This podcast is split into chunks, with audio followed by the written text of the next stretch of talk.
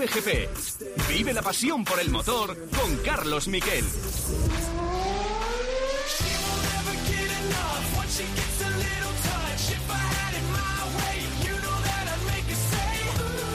Hola, ¿qué tal? Buenas tardes, bienvenidos a Cope GP. Se acabó la era Valentino Rossi en el Mundial de Motociclismo. Ahora entraba con un pasillo de sus grandes rivales, le hacían un pasillo y le sacaban a hombros, le bajaban a hombros de su moto. Ha sido el día de Valentino Rossi, 14 del 11 de 2021, suma número 46 concretamente. Qué curiosa es la vida, ¿eh? que tenga que ser el día que suma 46. Valentino Rossi abandona las motos y ojo, su próximo destino, el próximo destino de Valentino Rossi, mientras siga la fiesta en su box, eh, vamos a ver, bueno, no sé si podemos oír a, eh, a Dazón y se oye en la que tiene montada Valentino Rossi. Para el motociclismo. Ahí Sí, estamos, la verdad que estamos oyendo, bueno, eh, a importante David Muñoz, que es su jefe técnico. para un personaje como Valentino. es- para mí es un orgullo y un placer. ¿Qué destacarías de él? Lo- lo- la pasión que tiene por este deporte y todo lo que ha hecho por él. Pasión que se te contagia. Enhorabuena a ti también y ahí te vemos emocionado. Vete con ellos, hombre, vete con ellos. Ahí está con Ruiz con David Muñoz, esa fiesta en el box de Valentino Rossi. Cerca de esa fiesta tenemos al hombre de la Copa en los circuitos, uno que puede decir, yo viví la etapa de Valentino Rossi, yo viví el fenómeno Rossi. Borja González, ¿qué tal? Muy buenas. ¿Qué tal, Carlos? Buenas tardes. Oye, resúmeme qué sensaciones hay, cuánta gente, cuántos espectadores están ahora mismo aplaudiendo a Valentino Rossi, cuánto porcentaje de fans de Valentino y qué, qué ha significado para ti en el mundo del motociclismo Valentino Rossi. Bueno, yo creo que la, la despedida de Rossi, que viene alargándose desde Austria, ha tenido un final precioso, porque ha sido una cosa, y además tú que eres en eso un poco como yo, ha sido una cosa normal. No hemos visto eh, eh, historias extrañas, apariciones de eh, con hologramas, ni cosas eh, extrañísimas. Ha sido emotiva, sus compañeros le han esperado en la curva 2, se ha abrazado con todos y cada uno de ellos. Algunos han decidido eh, llevar en la vuelta de honor la bandera con un VR46 y un Grazie Vale, que ese ha sido el, el hashtag del fin de semana. Él se ha dado el, el gustazo de darse la vuelta, eh, y lo comentábamos en el partidazo por la noche, se ha dado el gustazo de eh, celebrar este final con público en las gradas. Ha dicho cuánta gente, Eh, calcula más de 70.000 en el circuito y yo calculo que de los 70.000, 69.900 venían ve- a ver a Rossi despedirse. Eh, ha habido mm, petardos, como no tenía que ser de otra manera en Valencia, y luego ha sido sobre todo muy bonita la entrada de Valentino en el pit lane, donde le han recibido mm, todos los equipos, todos los mecánicos de todos los equipos, eh, le han hecho un pasillo, la gente de Suzuki, un equipo con el que ni siquiera ha corrido, le han hecho una especie de, de- de puerta de entrada con un grache vale eh, por el la que ha pasado en la puerta del box, todo el mundo la ha rodeado, se ha puesto de pie sobre su moto, le han ah, alzado en hombros y Rossi, evidentemente, eh, radiante de felicidad, que yo creo que es la manera más bonita de retirarse de, de un deporte. Lo ha hecho además terminando la carrera, lo ha hecho además terminando entre los diez primeros, que no está nada mal aparte como resultado.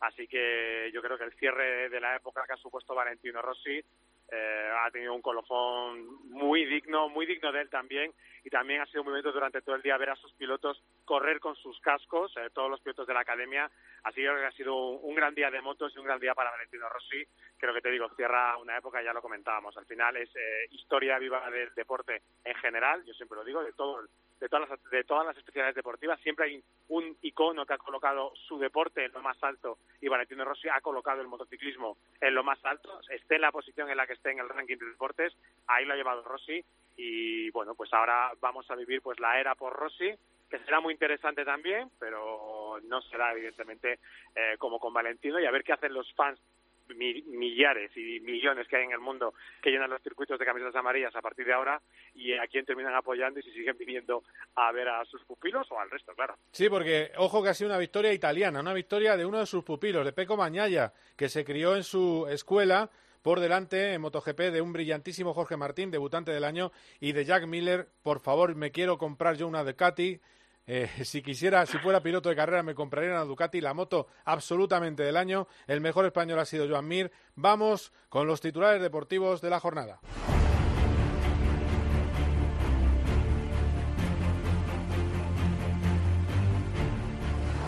Porque si hablamos del Mundial de Motos, ha habido un triplete en Moto 3, que ha sido una auténtica barbaridad, con Artigas primero, Sergio García, Jaume Masia. Enseguida escucharemos a los protagonistas.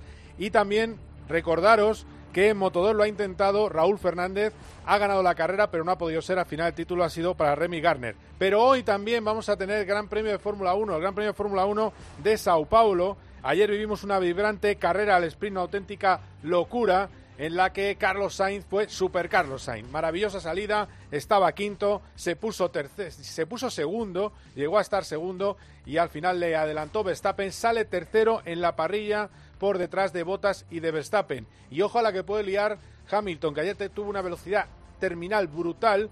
Se habla de que su alerón flexa demasiado a partir de 260 kilómetros por hora y remontó desde la última hasta la quinta posición este era Carlos Sainz muy satisfecho de su mejor carrera de momento. Hoy tiene que rematar con el Gran Premio en Ferrari.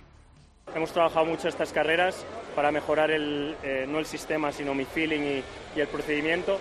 Y hoy parece que ha, dado sus frutos.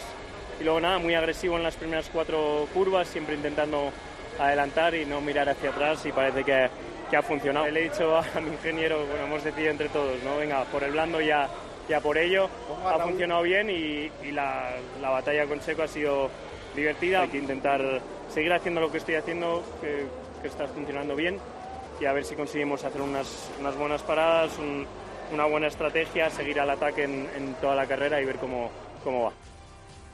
Bueno, pues a ver cómo va, a ver cómo va la cosa y además, además de eso, hemos tenido un Fernando Alonso que fue un poco la cruz después de esos tres primeros puestos. Esta vez el, gran inventor de hacer carreras cortas al ataque fue conservador, optó por el neumático medio, le salió mal, no tuvo una buena salida y al final terminó duodécimo. Eso sí, Alonso esta tarde opta a los puntos desde esa duodécima posición en la parrilla, le escuchamos. Salimos con las medias, no sabíamos si las medias o las rojas era la, la mejor e-, elección y bueno, pusimos un coche con las rojas, un coche con las medias para cubrir todas las posibilidades y, quizás teníamos la, estrategia peor hoy, pero bueno, no lo sabíamos antes de empezar, es fácil decirlo ahora. Pero bueno, no se reparten puntos hoy, se reparten mañana, así que el top 10 eh, sigue siendo muy posible.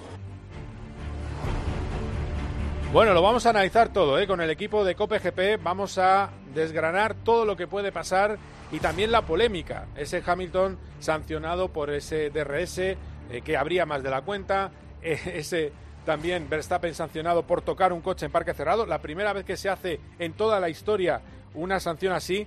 Y volviendo a las motos, las voces del día, desde luego uno de los protagonistas que le vamos a tener en unos minutos aquí en Cope GP, vamos a poder hablar con él, con Raúl Fernández, ha sido Raúl Fernández, se ha vaciado, ha tenido una victoria incontestable por delante de Gianni Antonio y de Augusto Fernández, Vietti en la cuarta posición, Canet quinto, sexto Vierge, pero lo más importante, décimo Remy Garner, que se ha proclamado campeón del mundo, este es Raúl Fernández. Pero bueno, lo he intentado, lo he intentado. Al principio he intentado rodar lento, a ver si había mucho lío por detrás. Luego me ha pasado de guía, no conseguía pasarlo eh, y ya he decidido eh, que dejarlo en manos del destino y que pasara lo que tenía que pasar. Y al final, bueno, ha ganado, me alegro un montón por él, por todo su equipo también, que ha trabajado mucho. Hemos hecho una temporada increíble, tengo que dar las gracias a, mi equipo, a mi familia, a toda la gente que ha venido hoy aquí a, a Valencia. Y bueno, vamos, vamos a pasarlo muy bien esta noche y a desconectar. Y hemos tenido el triplete que os decía Moto 3. Artigas por delante de Sergio García y de Jaume Masia. En la última vuelta ha tirado, Denis Folla ha tirado a, bueno, pues a Pedro Acosta. Acosta lideraba, Folla se cuela, le tira. Tres segundos de penalización para Denis Folla por conducta eh, absolutamente irresponsable. Yo tampoco lo veía para tanto, pero el caso es que le tira y así de enfadado estaba Pedro Acosta nada más bajarse su moto. No entiendo muy bien dónde, dónde iba. Criticamos a alguien que tira dos pilotos, pero ahora no pasa nada, ¿no? No lo entiendo. Pero bueno, eh, son carreras. Y nos queda por escuchar al campeón, el campeón de hoy en Moto 3, el ganador, su primer triunfo en Moto 3, Xavi Artigas, que viene con recado, recadito a los que no creían en él y le da las gracias a los que sí creían. Vaya líos tiene que haber en todas las categorías Vaya presión que tienen estos chavales. Xavi Artigas. Esto es súper importante para mí también, eh, porque mucha gente eh, de alrededor no confiaba. Darle las gracias a los que sí han confiado, a los que me han apoyado cuando las cosas no iban bien. Y nada, esto se lo dedico a todos aquellos que me han estado ayudando, apoyando y creyendo en mí, dándome ánimos. Así que con muchas ganas de que empiece el año que viene. Y ojo que esto es COPGP, pero también es tiempo de juego. Siempre somos tiempo de juego. Y tenemos un partido en juego de la segunda división, jornada decimosexta. El Amorebieta Lugo. En Lezama está José Ángel Peña. Hola José Ángel, ¿qué tal? Muy buenas. Hola, muy buenas eh, tardes. Efectivamente, estamos ya en el segundo periodo de este Amorebieta Lugo, minuto 8 de esa segunda parte. El resultado momentáneo: Amorebieta 1. Lugo 2, se adelantaba el conjunto gallego en el primer minuto de partido gracias a un gol de Señé con la colaboración involuntaria de Aitor Arregui. Empataba Iker Bilbao en el 28 también con ayuda de un rival, en este caso de Carrillo, y era el propio Carrillo quien al borde del descanso en el minuto 42 establecía ese 1 a 2 que campea ahora en el marcador. Por lo tanto, estamos ya a punto de alcanzar el minuto 9 de la segunda parte en Lezama, Amorebeta 1, Lugo 2.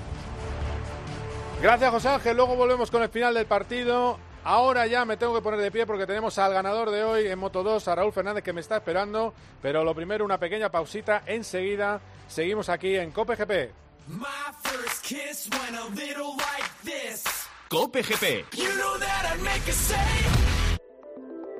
Debo decir que se va a adecuar el impuesto a la plusvalía efectiva que se tenga. La nueva plusvalía va a permitir al contribuyente elegir entre dos fórmulas. ¿Qué es lo que va a corregir? El efecto más perverso de la anterior plusvalía, que era la En COPE, Carlos Herrera es la voz que mejor analiza lo que te rodea. Es una muy buena noticia para todos los ayuntamientos de España. Pero bueno, sigue siendo un impuesto injusto. Es el mismo espíritu que patrimonio o sucesiones, ¿eh? porque grava doblemente al contribuyente. En una compraventa se tributa el dinero recibido en el IRPF. La plusvalía es un recargo. Pero bueno, y te cuenta todo lo que necesitas saber, de lunes a viernes de 6 a 1 del mediodía, en Herrera en Cope. Cope GP. Vive la pasión por el motor con Carlos Miquel. Traemos a Cope GP a un pilotazo que ha hecho un año excepcional, ocho victorias y casi gana en Mundial de Moto 2. Se ha vaciado en la última carrera, ha logrado un triunfo sensacional, pero finalmente no le ha valido porque ha terminado entre los diez primeros su compañero de equipo, Remy Garner. Está aquí con nosotros Raúl Fernández. Hola Raúl, ¿qué tal? ¿Cómo estás? Hola, muy buenas a todos. Pues bueno, un poco cara y cruz, no cara por ganar, por eh, enseñar cómo, cómo hemos dominado bastante bien o cómo nos hemos eh, sabido sobreponer a las dificultades y bueno, por eso estoy muy contento, pero un poco rabioso por perder el mundial por tan pocos puntos, ¿no? Eh, pero bueno, las carreras son así y vamos vamos a disfrutar mucho el año que viene. Saltas a MotoGP y al final eh, vas a encontrarte con todos los toros de la categoría que están corriendo ahora mismo, que es una auténtica pasada. Eh, y, hombre, decirte, sobre todo, darte las gracias, ¿no? Porque eh, ocho victorias. A ver, yo te he visto serio en el podio, pero seamos conscientes que. Sí, al final ha sido un año fantástico, mi mejor año, sobre todo por cómo, cómo hemos ganado tantas victorias ¿no? y tan diferentes. Pero bueno, al final es esto, ¿no? Quiero disfrutar con la familia, desconectar, lo necesito y bueno, eh, lo, que, lo que vamos a hacer. Claro. eh, de todas maneras, eh, además eh, has tenido a tus amigos familiares con las ocho victorias, con la camiseta.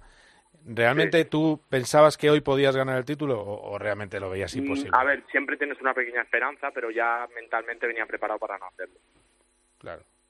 ¿Y dónde fue? ¿Misano el, el punto Bueno, clave? no, hay muchos razones. No, Misano, eh, al final todos los domingos dan puntos. El principio de año, no sé. Hay- claro, si te pones No, a pensar. ah, no, claro, pero si podemos volver atrás, no volvería para atrás para cambiar eh, mi destino como mundial. Volvería atrás para, sinceramente, eh, dejar que los chavales que nos han dejado no salieran a estas fa- fatídicas eh, carreras, ¿no? Creo que sería lo, lo que haría si pudiera volver atrás. Al final, estos son motos y, y las cosas pasan por algo. Es decir, que, ¿qué es lo que ves que te ha faltado mm, realmente? Eh, una mano que nos hubiera llevado a mi equipo y a mí, sobre todo a, a la gente que tenía trabajando alrededor mía. ¿Hubiera- ¿Te hubiera gustado otro eh, más apoyo en tu equipo, que en tu, en tu parte de- del box?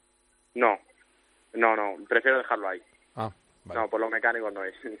Mm, vale, vale. Bueno, Que, te, hubieran echado una mano, pero bueno, me, me quedo con eso, ¿eh? te lo tengo que, preguntar, como comprenderás, porque me has dado un titular. Eh, pero bueno, eh, ¿qué te van a decir en tu pueblo cuando vuelvas? Te van a sacar a hombros igualmente, ¿no? que felicitarme, ¿no? Porque lo hemos montado todo. Es que tiene mucho mérito, porque es muy difícil ser de Madrid y triunfar en el mundo del motociclismo. Yo siempre lo digo. Sí. sí, no tenemos ayuda, no tenemos nada. Pero bueno, lo que hay. Oye, ¿cuándo te subes a la MotoGP? ¿Cuándo la pruebas? La semana que viene. ¿Y qué, qué, qué, qué, esperas? Eso tiene que ser un avión. Ah, ya la probé, ya la probé. Nada, trabajar y disfrutar. Ahora necesito desconectar un poco de motos. He estado dos tres días y volver eh, más, más fuerte que nunca. ¿Te imaginas haciendo un año MotoGP como este o parecido? ¿O cerca? ¿Hacer algún podio? Tranquilos que eso no va a pasar. Lo tengo ya asumido. bueno, oye Raúl, que sigas trabajando, que tienes aquí todo el apoyo de, de COPE, que tienes ahí a mi amigo Borja y, y dale duro ¿eh? en MotoGP. Muchas gracias, chicos. Un abrazo. Venga, un abrazo, chao.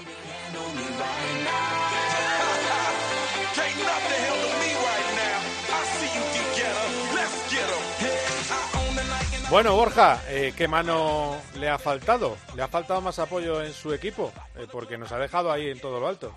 Bueno, la verdad es que es, difícil saberlo. No ha terminado muy contento en ese sentido, Raúl, y te lo ha explicitado. No ha dado la explicación tampoco en ningún momento.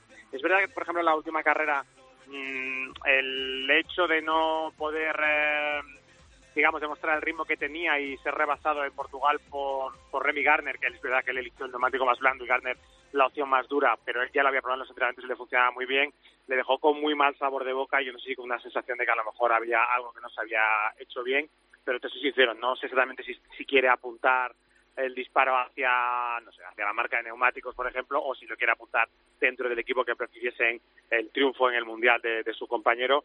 Sea como sea, también te digo, ¿eh? al final ya sabes que el juego dentro de los boxes es siempre muy complicado. La gestión de un box con dos pilotos que se juegan en el Mundial es muy complicado.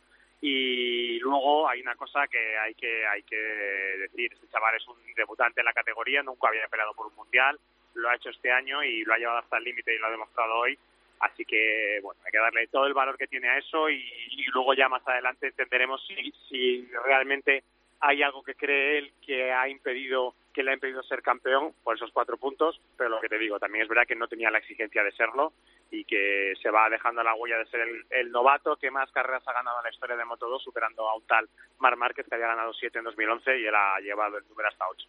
No, es una barbaridad. ¿Qué podemos esperar de, él en el equipo al que va en MotoGP? ¿Qué se puede esperar? Pues mira, ahí te diré que eh, es complicado porque la KTM ahora mismo no está funcionando eh, y yo creo que es por lo que te ha dicho él que no esperéis demasiado. Y luego hay una cosa que solucionó, digamos, en su momento, pero yo creo que sigue por ahí un poco flotando en el aire, que es no es el sitio en el que él le habría gustado dar el salto a MotoGP. Tiene un año de contrato con KTM para 2022 y 2023 será piloto libre. Y tengo la impresión de que en 2023 ya no le veremos vestido de naranja y le veremos en, otra escudería, eh, bien sea Yamaha, por ejemplo, podría ser una buena opción para él, que era un sitio donde él quería ir, y que de esto se hablará mucho el año que viene y a lo mejor tenemos que esperar un poco para ver el potencial real de Raúl Fernández en la categoría, porque ya te digo, la moto, a priori la KTM es complicada, pero eh, bueno, eh, también el año pasado consiguieron muy buenos resultados. Oliveira fue capaz de ganar carreras con la moto satélite y, bueno, este año también consiguieron, han conseguido ganar con Binder y con Oliveira en el oficial. O sea que a lo mejor gira la cosa porque aquí las motos de un año para otro pueden cambiar bastante. Sí, bueno, vamos a ver qué pasa. Estamos viendo ahora mismo en directo cómo están haciendo la foto de los campeones, que es un clásico de, Cheste. Está Cuartararo, eh, por cierto, no lo he dicho, pero Cuartararo hoy ha terminado quinto. ¿Qué mérito tiene Cuartararo haber ganado con Yamaha? Eh, hay, que, hay que ponerlo con letra bien grande porque ha sacado la quinta esencia de una moto que no siempre era competitiva.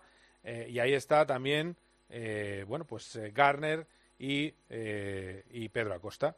los dos del mismo equipo, Debe estar Ajo tremendo. Bueno, campeón y subcampeón del mundo en Moto 2 y campeón del mundo en Moto 3. Hoy ha hecho además podio ya demasiado ha ganado la carrera Raúl Fernández. Eh, sí, es una temporada espectacular del equipo finés, que el año que viene va a tener a, a también otra vez en Moto 3, va a ser la punta de lanza del proyecto con otro piloto español nuevo que llega, Holgado, y en Moto 2 va a tener eh, a Augusto Fernández con Pedro Acosta.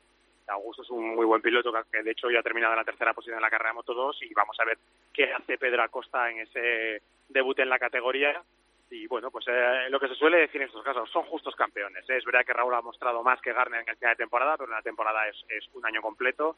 Cuartararo ha sido el mejor de la categoría. En las dos últimas carreras no las contamos porque ya es cuando los pilotos van relajados. Y lo que dices tú, el único que le ha hecho la Yamaha ante el, la explosión de Ducati que ha conseguido este triplete para cerrar el año con Bañaya, con Martín y con Miller y luego pues eh, Pedro Acosta no decimos nada más de lo que hemos dicho de él. Por cierto, la hecho tú estás dando mucho de lo que te ibas a comprar una Ducati, Eh, es sí. normal porque eh, el final de año ha sido tremendo y yo creo que además deja una cosa también muy interesante y es que tenemos un buen campeón que es Cuartararo, tenemos a un supercampeón en la recámara que es Mar Márquez, que esperamos que se recupere lo antes posible de la diplopía y que luego físicamente pueda eh, volver al nivel en el que estaba, o por lo menos en el nivel en que le hemos visto últimamente. Y tenemos ahora a un Peco Bañaya que ha demostrado en este final de año el potencial que tiene, en rapidísimo una vuelta con esas cinco poles consecutivas, esta vez ha salido segundo, ha ganado en su cuarta carrera en MotoGP. Eh, bueno, tenemos ya tres tipos para, para pelear por el título, vamos a decir dos para pelear contra Márquez y vamos a ver qué tal Joan Mir, que es eh, todavía campeón del mundo, evidentemente, aunque haya terminado su ciclo este año, y podemos tener un 2022 post-Rossi muy interesante en lo que es la pelea por el Mundial. Claro, yo creo que, que va a estar eh, interesantísimo. Eh, también nos queda ver qué hace Pedro Acosta en su debut en Moto 2. Si ha hecho este debut en Moto 3, cualquier cosa es posible, porque es una bestia parda. Eh, y luego eh, está claro que Remy Garner es un poquito peor que Wayne Garner. Vamos a, a señalarlo, porque hoy el churro de carrera que ha hecho ha sido también de Pero, es muy, pero esta es muy típica, Carlos. En, la, en, moto- en motociclismo hemos visto carreras de, de, miedo, de, de líder que tiene mucho margen de puntos y que llega agonizando eh, a, a la última vuelta de la última carrera del año. Lo hemos visto, lo vimos con Danny Kent en un año en Moto 3, lo vimos con el propio Jorge Lorenzo, ni más ni menos, en dos y medio. Eh, lo vimos con Luti cuando fue campeón del mundo del 125 y creo que si me pusiese, a tirar de memoria recordaríamos algunos más porque es que la tensión de la última carrera y cuando todo el mundo te dice tienes que no ser peor que el puesto 13 y ya empiezas a hacer las cuentas de la lechera eso al final termina termina cogotando a todo el mundo y es lo que es el problema que tiene llevar la, la- el cierre de un mundial a la última carrera de Valencia. Sí, sí, sí. Al final. Bueno, recuerda además que, que Rossi la llevó también a la última carrera de Valencia con Hayden Y la terminó, perdió. y terminó perdiendo la suerte. Pero- que pero esto- para- para mí que sal- que- a todo el mundo. Para mí que la noche anterior Rossi no estuvo concentrado, ¿eh? No lo sé, pero lo que te digo es que, eh, sea como sea, esta última, llevar el Mundial a esta última carrera del año suele generar mucho, mucho temblor de piernas y ya hemos visto situaciones de tensión y hoy, evidentemente, Garner ha tenido un momento de la carrera que debería estar asustadísimo, aunque luego ya cuando se ha puesto décimo con un ligero margen sobre los décimos sobre Nagashima, yo creo que ya ha empezado a respirar un poco y bueno, pues ha terminado celebrando el título, que lo digo, al final el campeón es el que más puntos suma No, y ha hecho que un gran mundial. No, no, ha hecho un gran mundial, sobre todo Muy viniendo de ser un piloto de los que terminan todo el día por el suelo. El cambio que ha hecho este chaval es, es brutal. Que muy bien, muy bien, pero que Wayne Garner era mucha cosa, hombre. Que ya Ah, bueno, sí, sí, sí, no, Claro, no, si yo, he dicho, yo no, yo no le no digo Ah, que, claro, que no sea justo escucha. campeón. Pero que la comparación entre Wayne Gardner y Remy Gardner es, tan difícil de hacer como la comparación de cualquier piloto de 500 con los pilotos de MotoGP Sí, de ahora. sí, Vamos a darle un margen al chaval, que de momento ya por lo menos... Mira, el seg- segundo padre hijo que tiene el mundial de mundiales en el bolsillo después de Kenny Roberts y Kenny Roberts Jr. Y hay que decir que Kenny Roberts era infinitamente mejor que Kenny Roberts Jr. Me has pillado ganó- por dónde iba, vamos. que sí. ganó ese mundial un poco así. Sí, ganó el, mundial levantando la mano, ¿eh? Pero ganó el mundial aquel con la Suzuki de 500 eh, con más carreras en lluvia que en seco y bueno pues mira eh, el trofeo lo tiene en su casa No, no, sí, que, escucha, nadie se lo, se lo va a quitar, pero es lo que yo te decía, que eh, los que hemos visto de para Wayne Garner, por cierto, hay que recordar a los más jóvenes que en aquellos tiempos salvajes del, del motociclismo de 500 de los 80, esto de hacer eh, ritmo vuelta tras vuelta constante, eso era imposible. Eran motos que hacías una vuelta y a bien y a la siguiente te pegaba un, ce- un cebollazo, te, mira te hace, un susto y para como atrás. hace la onda como hace la onda de MotoGP Como ahora, mira, la onda es neoclásica en ese aspecto, es verdad, es verdad.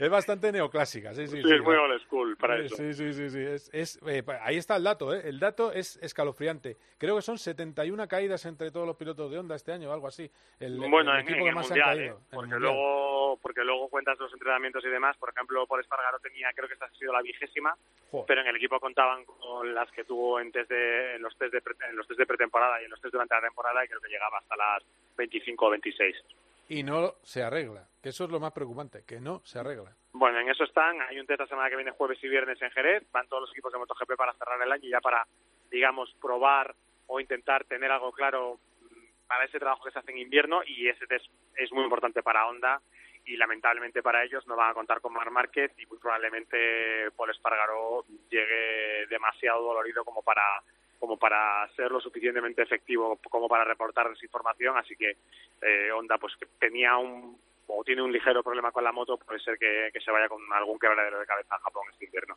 Mira, estábamos esperando a ver si escuchábamos a Jorge Martín en Dazón, le veíamos, pero no, no eh, hoy se ha roto un poco la, el esquema habitual de, Bueno, hay que decirlo también eso, ¿eh? Jorge Martín, eh, Pole y Carrerón, eh, mejor debutante de la temporada de MotoGP, yo lo vengo diciendo todos estos días. Mejor debutante porque lo dice la general, eh, si hubiese terminado por detrás de Bastianini también habría sido el mejor novato de la, del año, porque ha sido una erupción fantástica la del piloto madrileño, y, y no quiero exagerar con él, pero tiene un nivel que, porque hay que contar que este año tiene una lesión gravísima que se produjo en la carrera de Portugal, que le tuvo muchas carreras fuera y luego muchas carreras todavía ranqueante.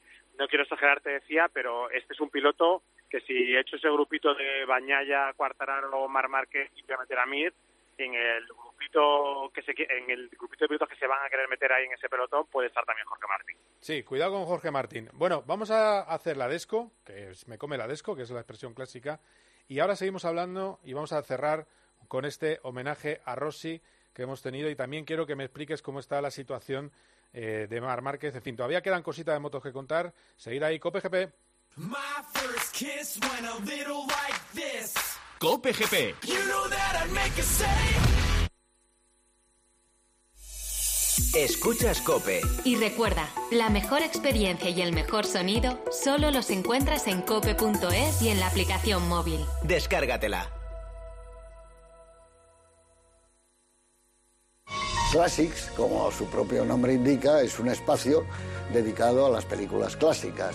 Y son unas películas bendecidas con un don especial, porque son el reflejo de nuestra sensibilidad moderna. Trataremos de transmitir algo más difícil, no nuestro amor al cine, eso lo tenemos, sino transmitir nuestro amor al cine a los espectadores. Classics con José Luis García. Los viernes por la noche en 13. ¿Sigues con Vertidriver? Sí, ya llevo 160 euros acumulados y voy a por los 180. ¿Y yo qué tengo que hacer? ¿Me descargo Vertidriver y ya? Te la descargas, te registras y empiezas a cumplir retos y así te van dando dinero. Con Vertidriver mejoras tu conducción, evitas multas y encima te pagan por ello. Vente a Berti y que nada te interrumpa. Berti, tu aseguradora digital. Llega el Día Mundial del Shopping a Viajes El Corte Inglés. Reserva antes del 14 de noviembre y aprovecha esta venta flash para viajar hasta final de año a precios irresistibles. Por ejemplo, 10 días y 8 noches en Punta Cana, todo incluido, desde solo 840 euros. Puedes pagar en tres meses con tu tarjeta de compra El Corte Inglés, sin gastos de cancelación. Y si encuentras un precio mejor, te lo igualamos. Financiación ofrecida por Financiera El Corte Inglés y sujeta a su aprobación. Consulta condiciones en viajeselcorteinglés.es. Llega el afilador, tu momento del día. Prueba su crema de licor de suave y dulce sabor y disfruta en buena compañía. Es la crema. Crema de licor. El afilador. Si quieres sabor, licor es el afilador.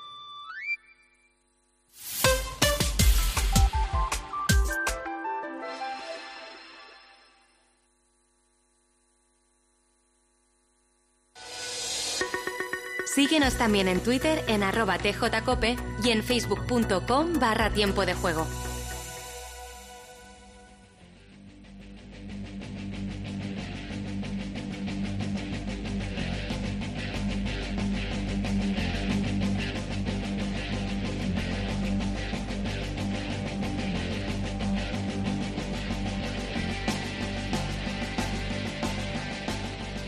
Seguimos, seguimos aquí en Cope GP. Os recuerdo que enseguida vamos a analizar todo lo que pasa en el Gran Premio de Brasil de Fórmula 1. Esta tarde a las 6 de la tarde en tiempo de juego. Y seguimos hablando de cómo ha sido la despedida a Valentino Rossi. Y quiero que escuchéis, y también lo escuche Borja González, lo que nos decía ayer Pablo Nieto, que es el director de sus equipos, de los equipos de Valentino Rossi, que le tiene como jefe directo y que además entabló con él una gran amistad hace muchos años a través de su padre, el mítico Ángel Nieto. Vamos a escucharle. No, yo creo que es un histórico, un grande de los grandes y que en esa casilla pues hay muy muy muy poquitos que los cuentas con una mano en el mundo del deporte y para mí pues es un Jordan, Senna, Tiger Woods, Rafa Nadal y ya está. Hasta el último tendríamos que estar agradecidos toda la vida por, por dónde ha llegado el motociclismo y, la repercusión que, gracias a él pues está teniendo ahora mismo. Eh, Pablo, para, Bueno, ahí lo tenéis. Eh, hablaba esa entrevista con José Luis Corrochano en el tiempo de juego nocturno. Eh, y mira, ahora, bueno, estaba hablando de Remingarne, enseguida yo creo que tendremos alguno de los campeones. Borja, yo creo que ayer lo resumíais, pero hay algo que tenemos que hablar de Valentino, de la figura de Valentino, que es sin duda sus celebraciones. Eh, la muñeca hinchable, que fue muy famosa. ¿Te imaginas ahora una celebración de Valentino Rossi con una muñeca hinchable? ¿En qué planeta nos tenemos que meter? Él el primero. Eh, Borja se ha, caído. Bueno, pues eh, nada. Eh, se nos evidentemente todo, todo ha, cambiado y hay muchas cosas de las que hemos visto aquí que no volveríamos a ver, evidentemente. pero escucha. sí, dale, dale. No, digo, pero bueno, en aquel momento fue muy, fue muy gracioso. luego pues, ahí nos ha seguido haciendo cosas muy divertidas y de hecho nadie. más que nada, lo de las celebraciones ha sido muy llamativo eh, pero más que nada, pues eh, ha abierto el camino al resto que empezó a hacer, eh, que empezaron a hacer celebraciones. ya nos hemos habituado a verlo como todo, ¿eh? como al final rivalidades hemos tenido rivalidades históricas muy grandes y en la época que hablamos antes de 500 las hubo y gente que, que, no se hablaba y que, que se odiaba. Él las llevó al plano mediático con mucha gracia, es decir, ha tenido una capacidad de, de ser un piloto muy mediático, muy con muy buena relación con todo el mundo, de entender un poco cómo va el espectáculo. Estamos hablando de un, tipo que ha revolucionado un deporte, por ejemplo, antes de esta era de, redes sociales y demás. Es decir, es, es, mucho más complicado. Ahora todo nos llega al instante. Antiguamente tenía que llegar eh, vía una Era otra cosa, sí. Claro, entonces tiene, por eso tiene todavía mucho más mérito. Y luego él coincide también en el momento digamos, de su irrupción coincide también con el momento, eso hay que decirlo, Dorna cuatro, cuatro años antes había tomado las riendas del Mundial de Motociclismo y Dorna le ha dado una patina mucho más profesional a todo el mundillo, mm. en todos los sentidos, incluidas las retransmisiones televisivas, y tú lo decías anoche, pasaba un poco de ser un, un deporte un poco más, eh, no sé si de pueblo, porque... Sí, más de grasa, más, sí Sí, más, sí, no, porque eso de pueblo suena un poquito ofensivo. No, no Exacto, no, que, cuidado, que la muñeca hinchable... Más, no, más de andar por casa, quería decir. Eso, más de andar por casa de, de, de, bueno, pues sí, como lo que decían los, los periodistas que llevan más tiempo aquí, pues eh, que te, ibas a un box y te tomabas una cerveza con un piloto y el que se fumaba un cigarrillo a la parrilla que también lo hemos visto en, en el fútbol con los banquillos y ese tipo de cosas, pero él, eh, bueno, pues coincidió con ese momento en que todo empezó a tener una estética mucho más importante, y lo decía también ayer Pablo, el 46, el, ahora los pilotos eh, no, no prescinden nunca de su número, se asocian a él, al diseño, el doctore, etcétera, etcétera, es decir, una serie de, cosas que parecen que, que van sumadas. No, pero, pero fíjate una cosa, fíjate una cosa que, ya te digo, que lo próximo va a ser una celebración en la que baja un, eh, un dron, o quiero decir que también es verdad que se nos está yendo un poquito la pincita ya en las celebraciones, pero mm, es que hablaba de políticamente incorrecto. Es que la manera en la que Rossi anuncia que está embarazado es absolutamente incorrecta. Es él con, con la bata de doctor eh, poniéndole el estetoscopio a la tripa de su, de su chica. Eh, eso también es políticamente incorrecto, pero es que eso le hace carismático. Al final, a todo el mundo le ha llegado Valentino Rossi alguna vez en la vida. Eh, los, los rosistas y los que no. Porque, y luego está la cara oscura, o el lado oscuro, eh, que ha sido los piques con los pilotos españoles. Porque seamos realistas, lo de Sete Gibernau fue una maniobra poco deportiva, lo de Sete Gibernau en Jerez, y a Sete le perseguirá por los siglos de los siglos. Si no es Valentino Rossi el que le saca así de la pista para adelantarle, seguramente le hubieran, le hubieran sancionado, se hubiera tomado de otra manera, pero como era Valentino, todo el mundo hasta le hizo gracia. Y luego. Bueno, las tribunas, yo te he dicho siempre, las tribunas están llenas de gente de Valentino Rossi. Los circuitos, eh, cuando podía haber, este, este fin de semana ha habido gente dentro del paddock, todo el mundo rodea el, el box de Valentino Rossi. Eh, es una Rossimanía y, bueno, pues él también juega con eso. Pero también te lo decía ayer, Pablo, es cierto que tú te imaginas, bueno, yo no lo conozco, por ejemplo, no conozco cómo es Lewis Hamilton, pero a lo mejor me, mm, si lo tengo que ver desde fuera, no me lo imagino como un tipo cercano, no. me lo imagino como un tipo entre, divertido en el sentido ese de simpático, gracioso, un poco de andar por casa, de que al que te puedas tú, que, que, que pienses que vas a estar con él un rato y que va a ser una cosa súper distendida. Incluso le, le, le, le puedo ver en imagen un punto arrogante. Eh, Sí. Valentino es Valentino es todo lo contrario. Valentino eso que, que demuestra, eh, que, que, que quiere mostrar, luego en realidad en su mundo cercano es así. Es muy de andar por casa, es muy de cercanía, es muy muy humano en ese sentido, muy muy normal eh, y, y eso yo creo que también le a- y luego evidentemente es un multimillonario pues tendrá sus cosas de multimillonario pero que eh, ha transmitido siempre otro tipo de imagen y esa cercanía yo creo que también le ha ayudado mucho a acercarse al, al pueblo como el que dice y es un poco lo que lo que también le ha llevado hasta hasta donde está. Eh, ese ese comportamiento eso que te dice Pablo Nieto por ejemplo pues el Pablo no lo explicita así pero Pablo por ejemplo ha tenido muchos eh, veranos en Ibiza de risas con Valentino y con Ángel y, de gente normal, de nada hacer cosas exageradas, sino de fiestas de, entre amigotes, que es lo que le gusta a él con los suyos y, una cosa como muy normal, como hacer los entrenamientos del rancho, etcétera, etcétera. O sea, eso también yo creo que, ha, hecho que le, le ha hecho muy humano y muy cercano a toda la, toda la afición.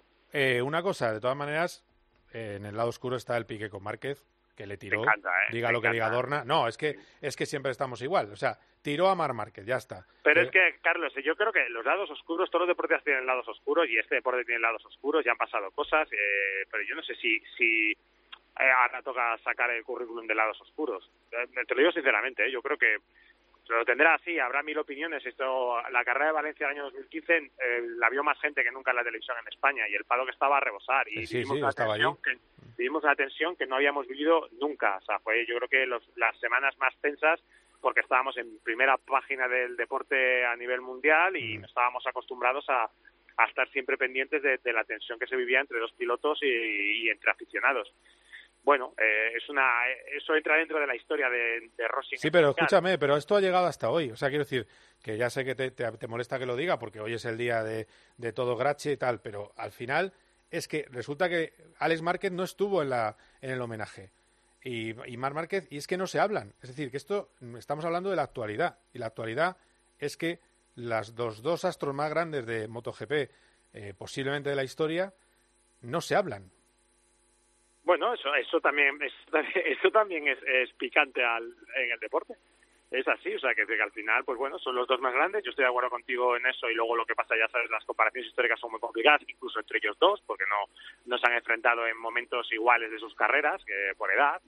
Eh, y sí, sí, sí ha saltado chispas entre dos personalidades muy potentes, entre dos personajes que tuvieron muy buena relación al principio, cuando a Valentino le hacía gracia el desparbajo de Márquez, y bueno, pues eh, esa, esa tensión ha llenado muchísimas páginas y la sigue llenando. Cada declaración de Valentino Rossi relacionada con, con Mar Márquez sigue sigue yéndose a las portadas de los de los medios porque saben que van a tener pinchazos. Bueno eso eso da también un poco la eh, es un reflejo también de la del- de la grandeza del personaje no estoy hablando de grandeza de voluntad sino de grandeza de, de lo que supone su figura como repercusión y eso pues se lo llevará también luego ya el debate pues eh, de hecho seguro que es un debate muy interesante el de quién tuvo la culpa o si cuánto de culpable fue o cómo fue la patada pues para, para aficionados tomarnos unas cervezas o tú y yo eh, fuera de antena. Pero eso también es, eh, probablemente nos interesará mucho más eso que si la patada hubiese sido entre Petrucci y Bastianini. Por cierto, muy bonita la camiseta que lleva ahora Cuartararo, Forever 46. O sea, lo, lo, eh, quiero decir que,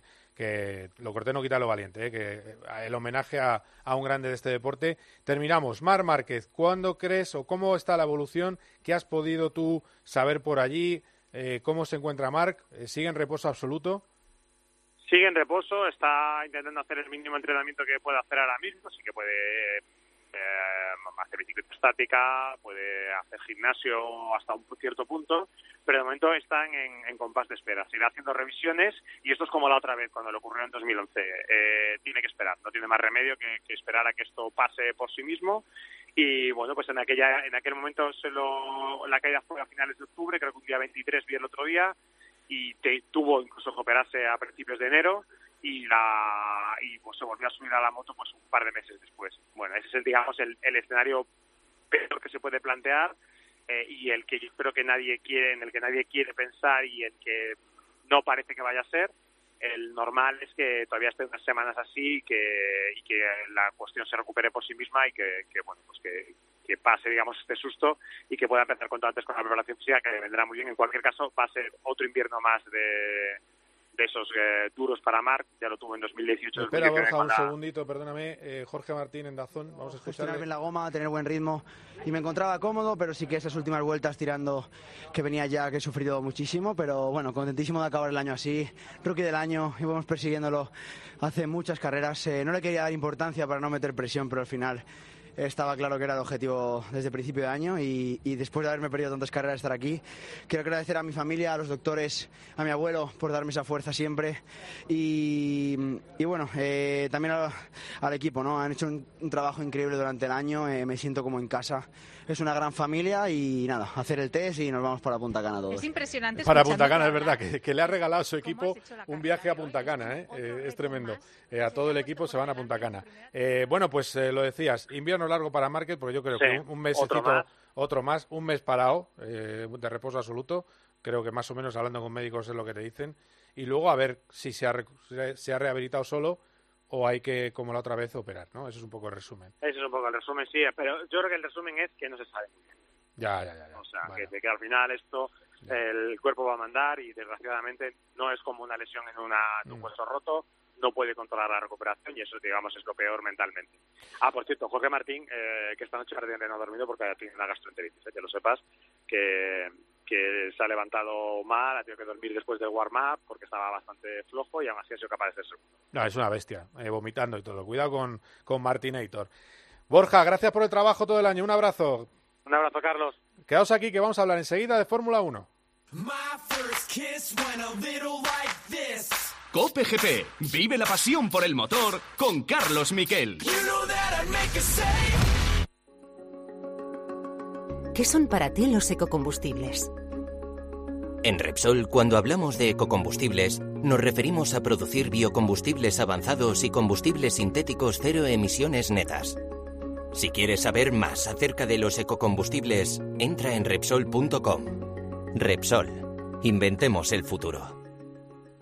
¿Crystal Crack? Crystal Box. ¿Crystal Crack? Crystal Box. Si la luna de tu coche hace crack, ven a Crystal Box. Nos ocupamos de todo con tu seguro para que la reparación de tu luna no te cueste nada. Y ahora, por cambiar o reparar el parabrisas de tu coche, llévate gratis un taladro de batería de 12 voltios. Llama al 926 2600 o entra en crystalbox.es. Cope GP.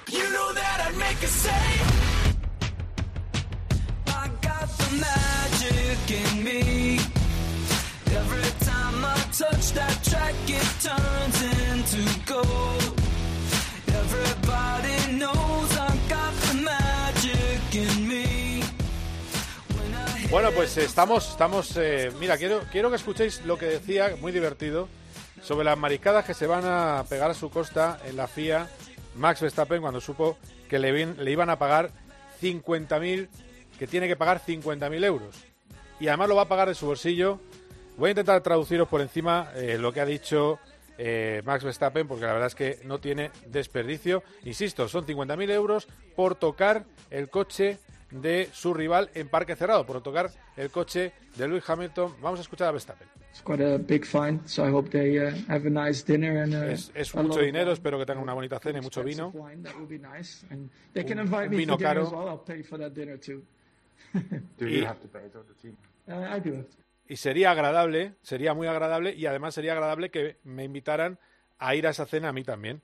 Yo también pagaré esa cena y luego le han preguntado, ¿lo pagas tú o lo paga el equipo? Ha dicho, no, no, lo pago yo. Yo creía que lo pagaba el equipo. Bueno, pues lo paga él. Y la otra cosa que me ha gustado de ayer del, eh, es eh, lo que dijo al respecto también Sebastián Vettel. Vettel acaba eh, la sprint race y le dice a su ingeniero que se va a ir a tocar el alerón delantero de Hamilton, que a lo mejor le cuesta 25.000 euros.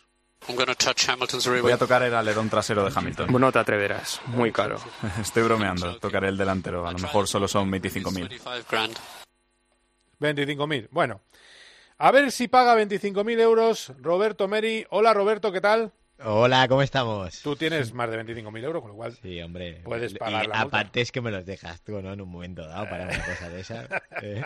Sí, seguro, además. Eh, eso, eh, tenlo por seguro. También va a estar hoy con nosotros, y es forma parte del equipo de transmisiones de COPE, Roldán Rodríguez, pilotazo. ¿Qué tal, Roldán? Hola amigos, muy buenas tardes. Bueno, bueno. Eh, o sea, que tú tampoco haces crowdfunding con... A mí no me preguntes por los 25.000 que está la cosa que arde, Carlos. Vale, bueno. Es que esto acaba siendo la resistencia. Os acabo preguntando por el dinero del banco y por la otra cosa que preguntan en la resistencia. Ya sabéis cuál es. Eh, pero bueno, como, son, como sois dos guaperas, eh, pues de, de, lo segundo no pregunto. Eh, también está Charlie Barazal. ¿Qué tal? ¿Cómo estás? Muy buenas tardes. Hola a todos. Eh, Charlie, te quería preguntar concretamente, tú que eres mi hombre del tiempo, ¿qué previsión tenemos a partir de las 6 de la tarde en Sao Paulo? Por cierto, se, gana, se llama Gran Premio de Sao Paulo. Estamos llegando sí. ya a un... Se está poniendo demasiado barato esto del nombre de los grandes premios, con lo bonito del Gran Premio de Brasil, pero como paga la prefectura de Sao Paulo, pues Gran Premio de Sao Paulo. Eh, ¿cuál, ¿Cuál es la previsión, Charlie? Pues es relativamente curiosa, porque la carrera es, empieza a la una hora local, a esa hora tendremos 23 grados, pero a medida que avanza la carrera la temperatura va a ir cayendo, con lo cual pues entiendo que será mejor para los neumáticos una vez que ya estén metidos en cintura y a las 2 de la tarde puede ser el momento, o se prevé que es el momento de temperatura más baja, con 20 y además con bastante viento, porque a mitad de carrera vamos a tener hasta ráfagas de 40 kilómetros por hora y sostenido entre 10 y 15. Así que, bueno, eso puede afectar un poquillo más eh, la dificultad que tiene Interlagos. A ver, con esos, con esos rasgos que tenemos, que nos está diciendo el tiempo eh, Carlos Barazal, eh, hay que salir. Yo saldría, el caso Fernando Alonso, 12 a la blanda, pongo la blanda, pero a lo mejor también podría valer para Carlos Sainz. Es decir, ¿hay libertad de elección de gomas o no? O ya para la carrera larga eh, vamos a la media que dura un poco más y somos más conservadores. ¿Qué opináis, Roberto? Eh, eh, Roldán. A ver, eh, lo que vimos ayer que la blanda duraba bastante mejor de lo que nos pensábamos, ¿no? Sí que alguno comentaba que la rueda tenía un bajón, pero realmente creo que se recuperó tanto Botas como Carlos al final de carrera, porque si recordamos ya al principio de carrera Pérez ya la atacó, ¿no? Y no creas tú que cambió mucho la película. Obviamente Pérez va con un coche que es más competitivo y por esto corría más. Yo no creo que era un tema neumático. Eh, realmente el neumático blando de ayer se vio claramente que te garantiza una buena salida y ganar posiciones y luego que lo puedes estirar bastante. Ayer yo no los vimos de caer del todo en ningún momento, así que puede ser una opción para intentar colocarte delante en la serie luego tirar hasta el final con la media, porque hicieron un tercio de carrera, ¿no? Ayer. Hicieron si no 24, que es un tercio. Se puede intentar tirar con la media o también eh, ir a saco paco y hacer dos paradas, porque la parada es corta en, en Interlagos. Eso, eh, eso, eso tampoco me parece una mala opción. ¿Tú cómo lo ves, Roldán? Sí, totalmente. Si sales por delante, o como es el caso de Carlos, yo iría a la Holanda. Porque te da el punch de salida, luego el neumático te aguanta mucho mejor de lo esperado y te evitas problemas por detrás, ¿no? Te, enfocas en la parte de delante. Salir por detrás con la media, lo bueno es que sabes que vas a estar un poco eh, taponado por el grupo de delante y por tanto tu oportunidad va a llegar cuando los de las blandas vayan parando y vas a tener pues pues ocho vueltas, diez o las que salgan, que por ahí andará eh, con el neumático para, para intentar eh, sacarle chicha en ese momento de la carrera. O sea que yo diría para Carlos blandas y para Fernando yo si fuera saldría con medias. Ah, si me permitís. Sí, sí, tu opinión, por supuesto, Charlie. Eh, ojo que ayer llevábamos un tercio de gasolina. Hoy saldrán con, con el Sí, eso se nota mucho. Lo cual, sí, eso le afectará más a la goma. Pero por contra, si Carlos lograra ponerse primero, lo normal es que Botas tapone a Verstappen, le haga ir a un ritmo lo más lento posible, que le pase lógicamente, para que llegue Hamilton. Porque viendo el avión, lo normal es que Hamilton llegue muy arriba. Así que le puede ser a Carlos muy bueno que podría ponerse primero y además abrir hueco. Yo, yo no veo capacitado a Botas de ponerse a tapar a Verstappen, ¿eh? Oh. y ya está. No creo, Bueno, no creo que sea una estrategia real.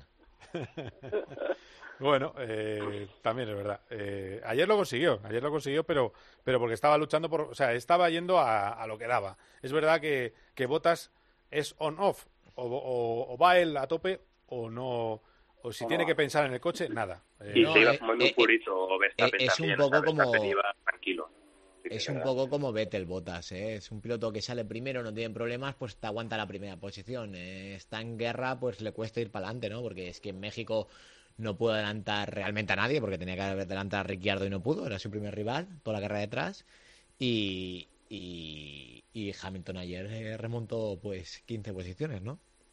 Sí, la verdad es que al final eh, era una barbaridad como iba Hamilton. Eh, ayer lo dijo Christian Horner. Cuidado que hay que escuchar a, Red Bull también. Ya sé que es la otra parte de la historia. Os voy a contar en la polémica, en toda esa bronca que hay montada Red Bull Mercedes con la FIA de por medio, a costa del alerón trasero. Mercedes ha dicho que se ha roto cualquier pacto de caballeros y que se acabó. Y que a partir de ahora van a denunciar todo. Eso ha dicho Toto Wolf. Luego también Toto ha hablado de, una, de que eh, les han eh, dado ilegal por 0,2 milímetros. No, eh, sinceramente, por 0,2 milímetros no te declaran ilegal. no, no, no. A ver, perdona, sí. a ver, si es por 0, como, si es por 0,001. Si es ilegal, es ilegal. A ver, es como todo, ¿sabes? Ya. o sea, no puedes, no, el 0,2. Pues no, esto es un. Pues haberlo hecho bien. Un reglamento, claro. A ver, lo que está claro, de todas maneras, es 0,2 sobre el margen de tolerancia. Es decir, que podemos estar hablando de bastante más. Eh, si, yo he visto el vídeo de cómo lo medían en el coche de Hamilton y había un dedo. Eh, eso es como un centímetro. Eh, en un centímetro en ocho y medio estamos hablando de alrededor de un 10%. Un 10% de ganancia. Es que es un 10% de ganancia. Es decir, lo que pasa es que la FIA ha sido tan, tan cuidadosa con Mercedes y ha dicho que ha sido sin intención que les parece correcto que digan que es un problema de ensamblaje, que claro, parece que no ha pasado nada, que ha sido un problema de que no, no lo han hecho bien y les ha salido mal. Pero hombre, no sé, no, no chupamos el dedo, ¿eh? Tampoco. No sé, no sé, eh, Roldán, cómo ves tú todo este lío, pero, pero a lo que iba. Incluso con el alerón ya homologado, el, el DRS ya en ocho y medio de apertura, ayer, lo daba el dato Christian Horner, adelantó con un, una ventaja Hamilton a un coche del mismo motor, teóricamente, a Norris le adelantó con 27 kilómetros por hora de ventaja. Es decir, Fórmula 1 contra Fórmula Mercedes. Dos. Sí, es una locura. Y claro, dice Red Bull, sabemos qué están haciendo, estamos preguntando a la FIA por ello. Es decir, que se especula con que ese alerón se aplana a partir, en alta velocidad y consigue mucha más velocidad punta y que es demasiado flexible. Algo por lo que le hicieron cambiar los alerones a toda la parrilla, incluido eh, Red Bull. Eh, no sé, Roldán, ¿qué te parece todo este lío? Y si también, y eso para los tres, os parece sospechoso esa manera de correr de repente fuera del planeta que está teniendo Mercedes en, uno de sus coches, concretamente. A ver, yo creo que en la Fórmula 1, eh, yo creo que todos van al límite. Todos van al límite en lo que se sabe y en lo que no se sabe, todos van un poquito más allá del límite. Esa, es mi percepción, ¿eh? real. O sea, al final hablamos de coches tecnológicamente con, con miles diferentes cositas y se sabe, o sea, ya hay muchos casos recientes y pasados, por supuesto, de coches que se sabe que van un poquito más allá del límite, ¿no? Y yo creo que, que Mercedes efectivamente estaba jugando con eso. Yo creo que no ha sido un error de ensamblaje, yo creo que sabían que estaban al límite o incluso más allá y ha abierto la veda un Red Bull que ahora mismo va por lo civil o por lo penal a por el mundial y, y, cada quien caiga de la manera que, sea, ¿no? y yo creo que eso Red Bull está ahí, de ahí el enfado de Mercedes como diciendo, oye, que yo también, no sé, que yo también he podido ver cosas que estaban un poco al límite, pero como que todos. Me da la sensación. Y en cuanto a que ahora mismo el coche de Mercedes, como corre veintipico por hora, lleve, lleve trampa manifiesta, yo no lo veo. Yo creo que es más lo que decía antes, que, va a saco Red Bull, que seguramente sea lo que haya que hacer, ¿eh? pero yo creo que ahora mismo Red Bull va con todo y a la milésima, milésima ya, ya va a, la FIA a decir qué pasa ahí. Perdona, Roldán, porque tenemos gol del Lugo. José Ángel Peña. Gol, gol, gol, gol, gol, gol, gol del Lugo, gol de Sebas eh, para sentenciar el partido. Estamos en el eh, minuto 5 de la prolongación de los 8 decretados eh, por el colegiado. Así pues, en minuto 95, contragolpe del Lugo, bate por raso Sebas al guardameta la Moribeta Saizar, a Moribeta 1, Lugo 3, restan dos minutos y medio para la conclusión del partido. Gracias, José Ángel. Bueno, parece que esto va a acabar así. Eh, hablábamos de las posibles ilegalidades. ¿Algo que añadir, Charlie? Eh, eh, Teto. Sí, mira, yo una cosa, dice Roldán que Red Bull va con todo. Aquí el problema es que Mercedes está mezclando churras con merinas y diciendo que otras veces se ha podido arreglar el coche, bueno, se ha podido arreglar un pontón, un aletín en un toque, pero un alerón a Hamilton ayer no le invistió nadie. Que se les ha caído un tornillo, mala suerte. Eh, ¿Qué le vamos a hacer? Entonces, que ahora Toto venga con esas, pues por un lado estaría bien que le saca el tiro por la culata y le caiga alguna más. Yo lo siento por los compañeros que tendrán que esperar más de un gran premio hasta muy tarde a que salgan ciertas resoluciones de la FIA. Oye, por cierto, eh, mira, vamos a terminar, porque nos quedan tres minutos, así que os voy a pedir que os mojéis. Posición, ¿quién gana la carrera? Posición de Hamilton y posición de los españoles. Empezamos por Mary. Teto. Vale, yo le doy tercero a Hamilton. Sí. Segundo a Verstappen y primero a Bottas. Vale, bien. Eh, Carlos hace eh, uf, cuarto, quinto, sinceramente, porque Pérez corría mucho ayer y Demasiado. aguantarle todo un gran premio es complicado. Y Fernando, ¿cómo sale? 12, ¿no? 12, sí. 12, Fernando le doy un octavo. Roldán. Sí, Verstappen yo creo que lo va a ganar relativamente fácil. Eh, Hamilton va a llegar a segundo, le va a dejar pasar su compañero Valtteri, que va a ser tercero. Yo sí que veo a Carlos haciendo un carrerón, la verdad. Ojalá, y yo creo que sí, va a estar, eh, sí, cuarto o quinto. Y Fernando, pues, pues si llega a ser octavo, noveno, ya, ya, ya, ya va bien, yo creo. Y tu apuesta, Barazal, ya sabes que esto todo se saca al copión y el que falle, pues se le cortan las manos o cualquier cosa de esas suaves. Ah, yo pensaba que había que pagar una comida. ¿eh? bueno, Sí. eso mejor, sí, sí, sí. Eh, Alonso octavo, yo sigo con mi teoría. Gana la carrera Sainz hoy. Vamos. Max Hamilton. Bueno, pues será que se tocan Max y Hamilton en algún momento, o tienen algún problema en boxes. Bueno, ojalá, ojalá. Eh, compañeros, muchísimas gracias. A partir de las 6 de la tarde, retransmisión de este Gran Premio de Sao Paulo, o llamarle Brasil si queréis, que también nos vale. Gracias, Roberto, un abrazo. Un saludo. Gracias, Roldán. Adiós, chicos, un abrazo. Gracias, Charlie, eh, aunque Un abrazo a eh, y cualquier novedad me, nos informa. Gracias, un abrazo. Eh, Estamos ya en el final de este Cope GP. Os recuerdo, 6 de la tarde, dentro de tiempo de juego, vamos a dar este gran premio. Gran premio en el que se juega mucho. 21 puntos de ventaja después de la carrera de sprint son los que tiene Max Verstappen sobre Lewis Hamilton. Un Hamilton al que todo el mundo después de su prestación de ayer da en el podio. Vamos a ver si se cumple. En fin, que lo disfrutaremos en un ratito aquí en la Cope. Ha sido un placer. Adiós.